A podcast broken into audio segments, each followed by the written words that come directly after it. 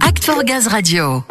La rénovation, c'est l'un des piliers de l'atteinte de la neutralité carbone. Pour accompagner les collectivités dans la transition écologique, GRDF s'associe à la Banque des Territoires pour développer un outil qui permettra de prioriser les travaux de rénovation à effectuer dans les bâtiments publics.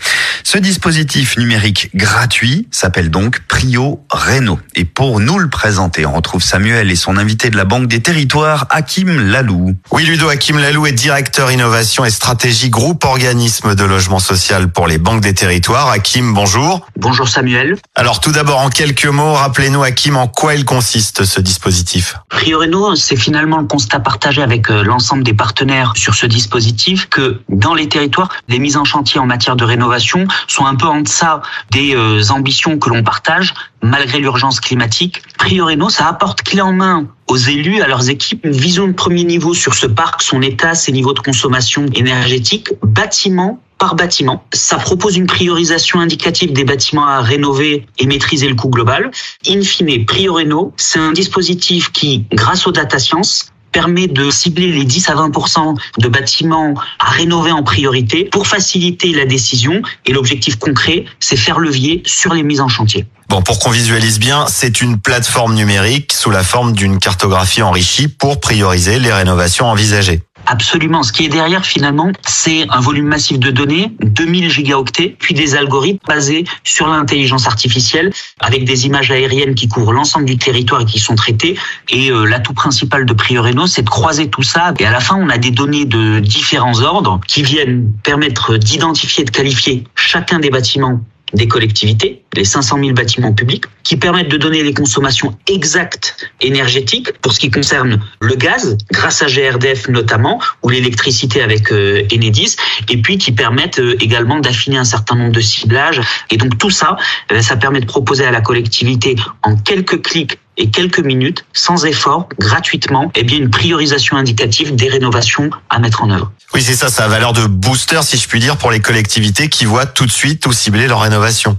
Absolument. C'est d'ailleurs l'un des retours forts des 60 collectivités expérimentatrices, sans citer euh, l'une des villes un peu emblématiques de cette expérimentation, mais qui disposait d'une étude générale sur l'ensemble de son parc euh, scolaire. On a très exactement avec Prioreno le même top 10 des écoles à rénover qu'une étude qui avait été menée pour 120 000 euros sur 10 mois, étude qu'on avait cofinancée. Donc les résultats, ils sont solides l'intégralité des euh, collectivités expérimentatrices sont très favorables parce qu'il paraît simple et qu'il est intuitif dans son usage. Ça donne une base de discussion pour prendre des décisions beaucoup plus facilement et rapidement. Oui, ça va être un réel accélérateur de rénovation thermique du logement social notamment. Et les données transmises par GRDF, on comprend en quoi elles vont aider la mise en œuvre du dispositif. Comment s'est passée justement cette collaboration avec GRDF Écoutez, la collaboration avec GRDF, elle a été précieuse et centrale dans le dispositif. Premier élément, on a bénéficié de la consommation de l'API GRDF Addict, donc la possibilité de consommer de manière industrialisée et massive les données de gaz sur l'ensemble des bâtiments connectés. Deuxième élément, on a bénéficié de l'expertise métier des équipes de GRDF, que ce soit sur le volet énergétique, bâtimentaire ou le volet data.